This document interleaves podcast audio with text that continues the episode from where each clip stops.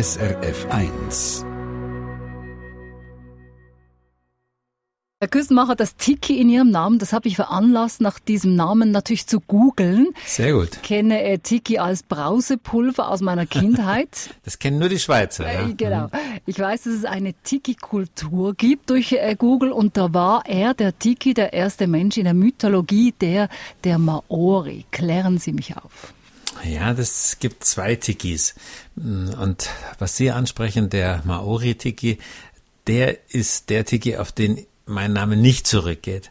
Mein Name geht zurück auf das Floß Kontiki von Thor Heyerdahl, ein norwegischer Biologe und Abenteurer, der 1947 mit so einem sehr wackeligen, windigen Balsahausfloß über den Pazifischen Ozean gefahren ist.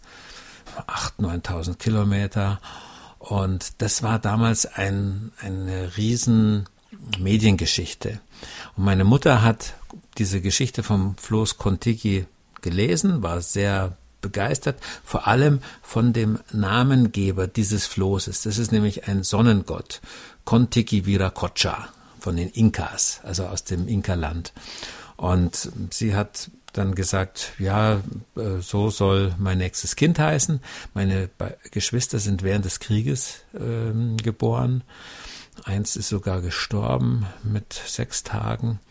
Und dann wollte halt die Familie Küstenmacher nach den dunklen Kriegstagen, ja, ich glaube, wieder Sonnenschein in die Familie.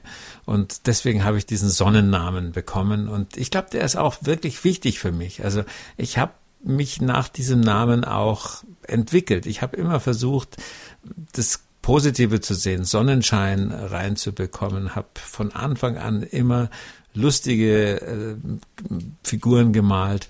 Also Tiki, das ist wirklich ein Teil von mir. Ist auch eine schöne Geschichte zu diesem Namen. Werden hm. Sie oft angesprochen auf diesen Namen? Ich werde ziemlich oft angesprochen, weil der Name doch so selten ist.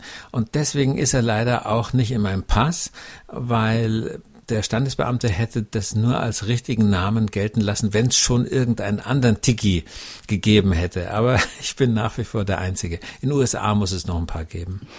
Gehen wir mal davon aus, Herr Küstenmacher, dass man Ihr Buch noch nie gesehen oder gelesen hat. Kürzest zusammengefasst sage ich mal einfach ganz lapidar. Das Buch ist eine Art Bibel des Aufräumens und Ihre Botschaft als äh, oberster Ordnungshüter lautet, alles wegschmeißen. Also Simplifier Live ist tatsächlich, glaube ich, für viele Leute so eine Bibel geworden. Aber das Thema Aufräumen ist eigentlich sogar nur das erste Kapitel. Also das sind sozusagen erst nur die ersten fünf Bücher Mose und dann kommt noch viel mehr. Hm, da geht's ja noch um Geld, um Gesundheit, um Partnerschaft, soziale Beziehungen und so weiter.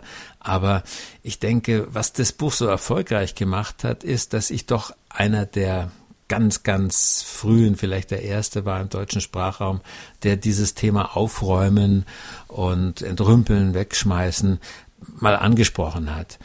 Ich finde mich im Vergleich zum Beispiel zur Marie Kondo, ähm, die das ja jetzt ja 15, 20 Jahre später nochmal wieder sehr, sehr groß gemacht hat, das Thema, finde ich mich eigentlich gar nicht so radikal. Also ich bin eher ein Organisierer, als dass ich sage, man muss alles wegschmeißen. Wenn die Sachen gut geordnet sind, wenn man ein tolles System hat, wenn man nicht alles doppelt und dreifach hat, dann äh, finde ich das schon sehr gut. Sie haben sie schon angesprochen, die Japanerin Marie Kondo, die ja mit ihrer Art des Aufräumens sogar eine Netflix-Serie bekannt. Da waren Sie schon wirklich sehr viel früher mit Ihrem Organisieren, wie Sie selber sagen. Simplify Your Life, also vereinfache dein Leben, wie Ihr Buch heißt. Das spricht ja viele Menschen an. Warum haben Sie das Gefühl, dass das so ein wichtiges Thema ist für uns Menschen? Also ich glaube, dass unsere Außenwelt sehr viel zu tun hat mit unserer Innenwelt. Wir gestalten bewusst, meistens unbewusst, unsere Umgebung so, dass sie unserem Inneren entspricht. Also ich merke zum Beispiel an meinem Schreibtisch immer, wie es mir gerade geht.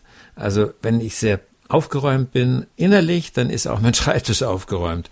Und wenn ich sehr viele Baustellen habe, wenn ich un unkonzentriert bin, so in meinem Tageslauf, dann kann man das auch am, am Schreibtisch ablesen. Also zurzeit ist er ziemlich ungeordnet. Aber das Tolle, und das war so eine Entdeckung, die habe ich eigentlich zuerst selber gemacht und dann habe ich sie bestätigt gefunden. Meine Entdeckung war, dass wenn man diese äußere Umgebung ordnet, dann hat es auch direkte und schnelle Rückwirkungen auf die innere Ordnung. Bleiben wir mal aber beim Schreibtisch. Ich, ich gehe jetzt mal kurz zu meiner Tochter, die inzwischen äh, 20 Jahre alt ist und äh, kürzlich gesagt hat, Mama, ich brauche keinen Schreibtisch mehr. Mhm. Ähm, ich mache alles in meinem Laptop oder meinem iPad. Äh, Schreibtisch, äh, den spare ich mir. Das ist eine hochinteressante Entwicklung. Also ich finde das eigentlich faszinierend, weil ich mir das gar nicht vorstellen kann. Aber ich denke tatsächlich, dass die nächste Generation, das merke ich bei unseren Kindern auch, die organisieren sich ganz anders.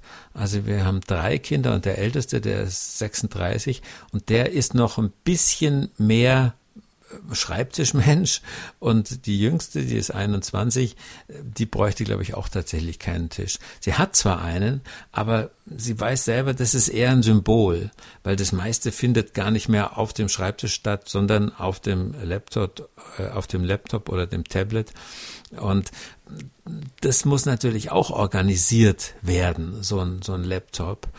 Aber da gibt es natürlich fantastische Hilfsmittel, die wir auf einem normalen Schreibtisch nicht haben. Wir haben keine Volltextsuche auf einem papierenden Schreibtisch, aber die gibt es eben in einem Betriebssystem.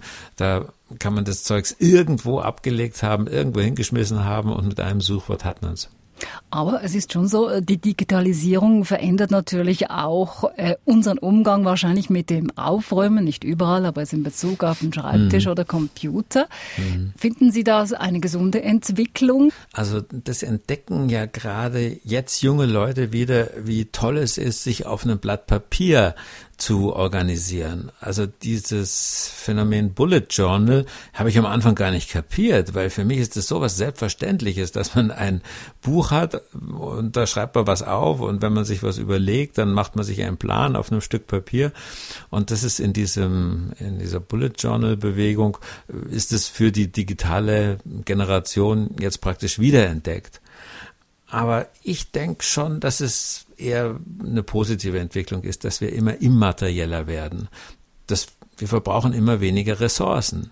Also noch eine CD, DVD war ja Materie und jetzt gibt's die Musik und die Filme und die ganzen Inhalte gibt es so oder eine Zeitung äh, war eben ressourcenintensiv mit Produktion, Bedrucken, Verteilen, äh, Recyceln von dem ganzen.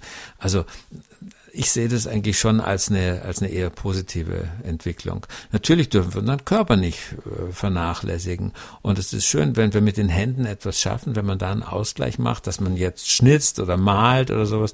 Aber ich bemerke eigentlich bei der Generation da auch eine, eine große Sehnsucht danach, dass sie auch sowas machen. Und diese Bullet Journals, wir können das vielleicht noch kurz erklären für alle, die, die das Wort vielleicht nicht so äh, intus haben. Es sind so eine Art Tagebuch, wo man auch äh, Gedanken niederschreibt, Zeichnungen mhm. finden Platz drin. Mhm. Auf Instagram, einer digitalen Plattform, ist ja das ganz hoch im Kurs. Also es gibt es ganz viele Bilder mit äh, Bullet Journal. Das heißt ja, aber, genau. irgendwo ist die Sehnsucht auch wieder zum Papier, zum Malen und vielleicht auch ein wenig so in die Stille zu gehen schon ziemlich groß in Zukunft wird es das nebeneinander geben und wir werden das Beste von jedem benutzen. Aber ich merke das schon bei unseren Kindern, die haben viel weniger materielle Sehnsüchte auch. Die wollen kein Auto, die wollen Transportmöglichkeiten. Sie wollen auch kein festes Haus. Sie wollen halt Möglichkeiten haben, mobil auf der Welt zu bleiben und irgendwo dann halt eine Bleibe zu haben. Aber die kann wechseln. Also da, glaube ich, sind unsere Kinder, die nächste Generation, die ist ganz natürlich schon ökologischer. Wir müssen uns da noch sehr anstrengen, aber die, deren Fußabdruck, glaube ich, wird kleiner. Gast am Mittag auf SRF 1 mit dem Bestseller-Autor ähm, Werner Tiggi Küstenmacher, der das Buch geschrieben hat Simplify Your Life. Entschleunigen, entrümpeln, entlasten, entwickeln, entschulden. Hierfür haben Sie in Ihren Büchern viele Tipps. Setzen Sie diese Tipps selber auch um? Also ich bemühe mich, aber das war so eins der schlimmsten und wichtigsten Erlebnisse vor ungefähr fünf, sechs Jahren, wo ich gemerkt habe, hey, äh, du solltest dein eigenes Buch öfters lesen, beziehungsweise ich habe es gelesen oder kannte die Inhalte, aber habe mich sehr schwer getan, das in die Tat umzusetzen. Und dann habe ich mich gefragt, woran kann das liegen? Und dann habe ich gemerkt, es liegt an meinem Gehirn.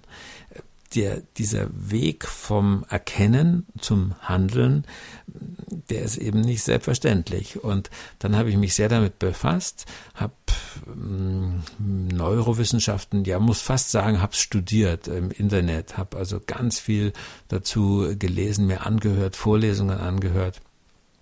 Und mh, mm, daraus ist dann das Buch Limby entstanden.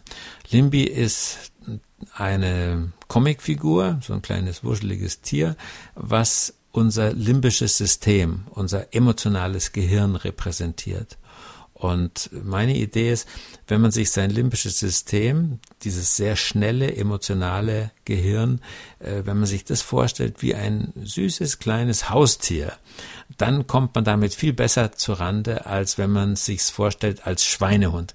Denn ganz viele Menschen, die reden immer davon, ihren inneren Schweinehund zu überwinden.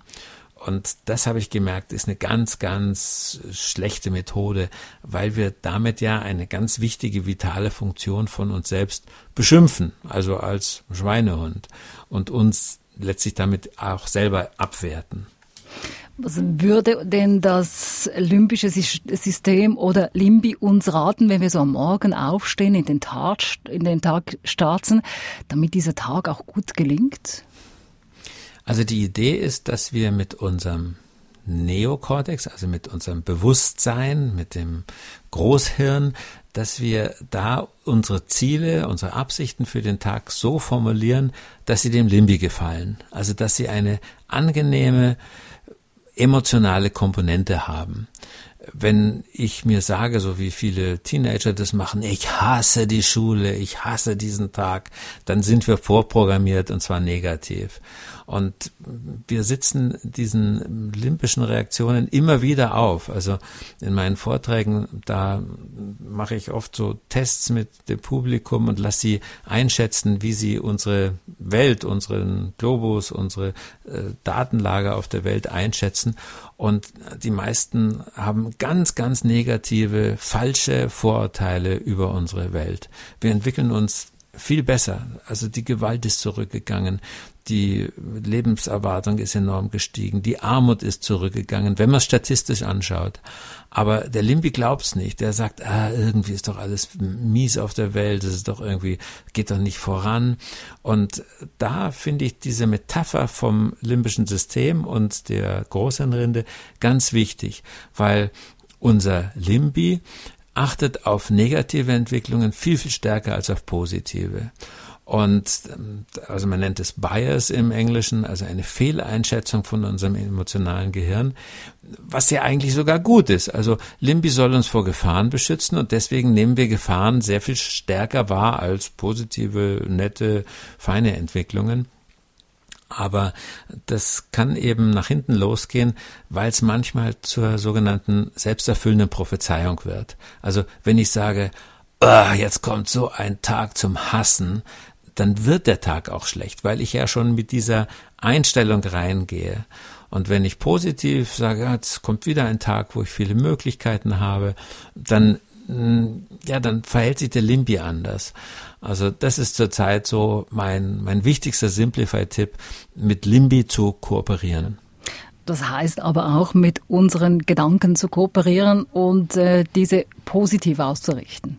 Also ich plädiere jetzt nicht dafür, dass wir alle die rosarote Brille aufsetzen und furchtbare Optimisten werden müssen, sondern dass wir immer die Fakten checken, dass wir wirklich sagen, was ist die sachliche Lage, wie kann man das statistisch umsetzen. Also wenn zum Beispiel jemand liest oder man hört es ja immer wieder, Gewalt nimmt zu, dann muss man fragen, welche Gewalt genau, von wann bis wann, wo, in welchem Umfang. Und wenn man dann mal weit genug zurückgeht und sich Statistik anschaut, dann sieht man, im Lauf der Menschheit ist Gewalt eher zurückgegangen. In der Steinzeit war die Chance ungefähr 25 Prozent, dass man auf gewaltsame Weise ums Leben kommt. Diese Chance ist im Lauf der Menschheitsgeschichte ständig gesunken. Sie ist in einem Land wie Deutschland oder der Schweiz ist sie bei 0,2 Prozent, glaube ich.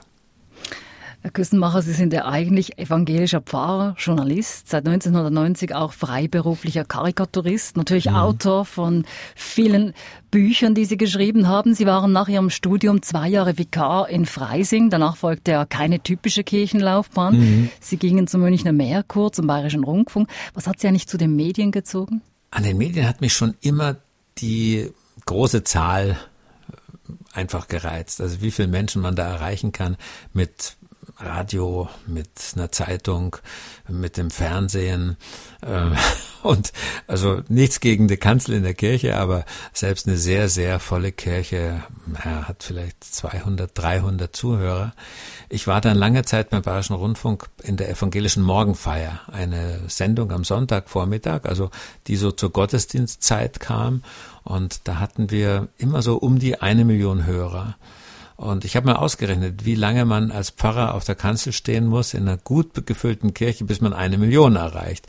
Da muss man ungefähr 220 Jahre lang predigen.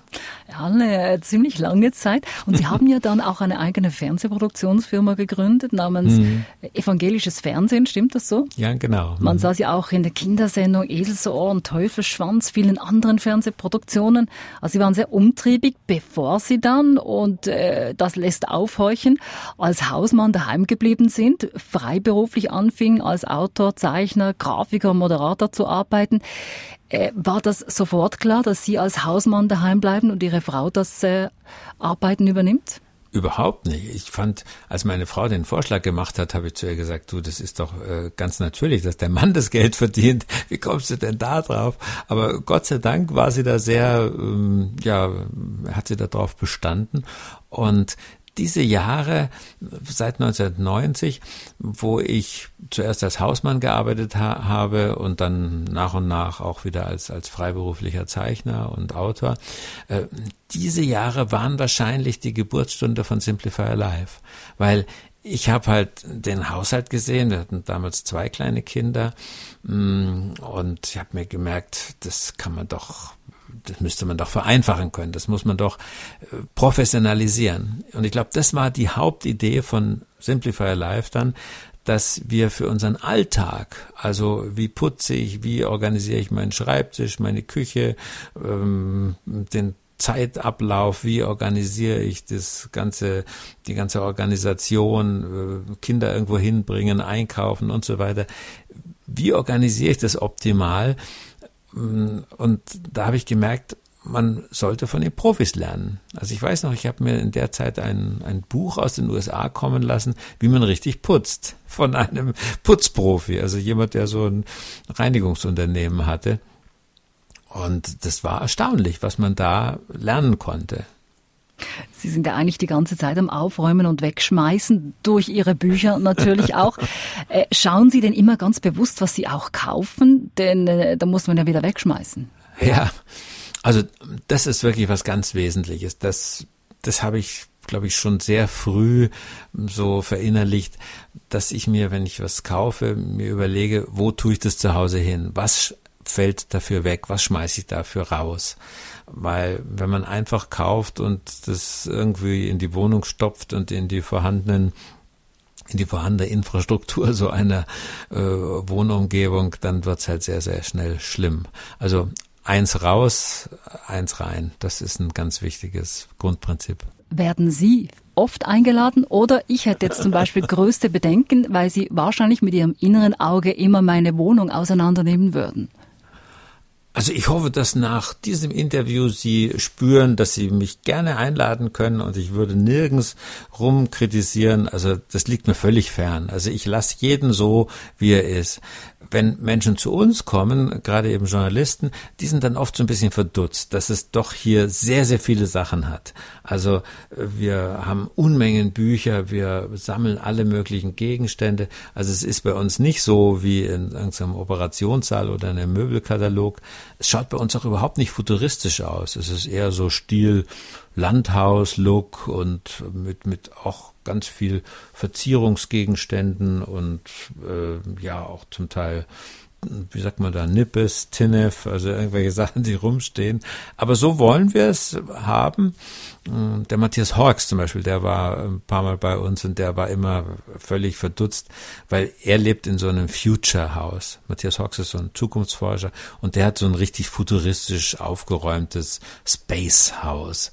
Äh, und ja, wir sind eben das eher das, das englische Landhaus. Als Zukunftsforscher natürlich in, auf eine Art verständlich. Ich würde hm. noch ganz kurz zu Ihrer neuesten Podcast-Folge schauen, die heißt Aufräumen zum Tode. Die Idee dahinter, wenn ich morgen sterbe, lebe, sollte doch alles ordentlich sein. Ist das auch sinnvoll, wenn ich noch länger vorhabe zu leben? Ja, das wird oft missverstanden. Also dieses Dödsdating, das ist von einer ähm, Frau Magnusson aus Schweden, eine ganz alte Dame. Und die Grundidee ist eigentlich toll, dass man sagt, ich will nicht ein Chaos hinterlassen, was dann die armen Kinder und Nachkommen äh, irgendwie ja damit zurechtkommen sollen, sondern ich will meine Mutter hat es immer gesagt, mit warmen Händen geben. Also deswegen versuchen wir auch schon so aufzuräumen, dass unsere Kinder dann doch schnell und klar wissen, das äh, kann weg. Äh, die ähm, eine Methode von diesem zum Tode aufräumen sind so Kisten, auf denen draufsteht, im Falle meines Todes wegwerfen. Also das sind halt persönliche Erinnerungen, die niemand anders was angehen und mm, auch keinen interessieren. Und dann kann man das schon vorbereiten. Ähm, es klingt eben ein bisschen makaber, dieses Aufräumen zum Tode, aber ich und meine Frau, wir haben eigentlich empfunden, dass das was ganz, ja, aber auch was ganz Friedliches und Beruhigendes hat, dass man weiß, du, dieses Sportgerät, das hebst du jetzt noch auf, aber so fit werden wir nicht mehr werden, dass wir das benutzen. Und dann tut man es weg und sieht auch ein bisschen klarer, wie das Leben wird. Ich bin jetzt 65, also ich habe hoffentlich noch eine Zeit lang zu leben, aber ich weiß eben, dass es ein paar Dinge gibt, ein paar Hobbys, ein paar äh, Arbeiten, die werde ich nicht mehr machen in Zukunft. Und das ist auch was Befreiendes. Bereuen Sie irgendeinen Gegenstand, den Sie weggeworfen haben? Oh, das kommt immer wieder mal vor. Aber es war nie so schlimm, dass ich, dass wir mir jetzt einfallen würde. Also das muss man übrigens mit einkalkulieren. Wenn man wegwirft, dann gibt es auch ein paar Sachen, wo man sagt, oh, hätte ich jetzt gut brauchen können. Aber dann sage ich immer, ich kauf's neu, ich besorge mir es irgendwo. Das geht heutzutage besser als je zuvor. Und wenn man eben diese Angst immer hat, dass man zu viel wegschmeißt, dann traut man sich überhaupt nichts mehr wegzuschmeißen. Und das sind dann Menschen, die sind in einem ganz schrecklichen Zirkel gefangen. Also so eine gewisse mh, mm, unschärfe Relation braucht man da. Also ich befreie mich von Dingen und da sind auch ein paar Dinge dabei, die sind unnötigerweise jetzt entfernt worden. Zum Ende, Herr Küstenmacher, bleibt mir nur zu sagen, Ihr Buch ist eine große Hilfe, aber ja, machen muss ich selber. Genau. Aber äh, wenn man sich selber durchschaut hat, also dass wir eben aus Emotionen und Einsichten bestehen, dann äh, geht's schon leichter. Und das Großartige an uns Menschen ist, dass wir diese beiden Fähigkeiten haben. Wir haben also die Emotionen. Ohne Emotionen wäre das Leben furchtbar. Wir könnten auch keine einzige Entscheidung treffen. Aber wir sind diesen Emotionen nicht hilflos ausgeliefert. Es gibt auch noch den Verstand. Und von daher bin ich ein ja, aus vollem Herzen aufgeklärter Mensch. Herr Küstenmacher, ich bedanke mich sehr herzlich für Ihre Zeit und das Gespräch. Dankeschön. Eine Sendung von SRF1. Mehr Informationen und Podcasts auf srf1.ch.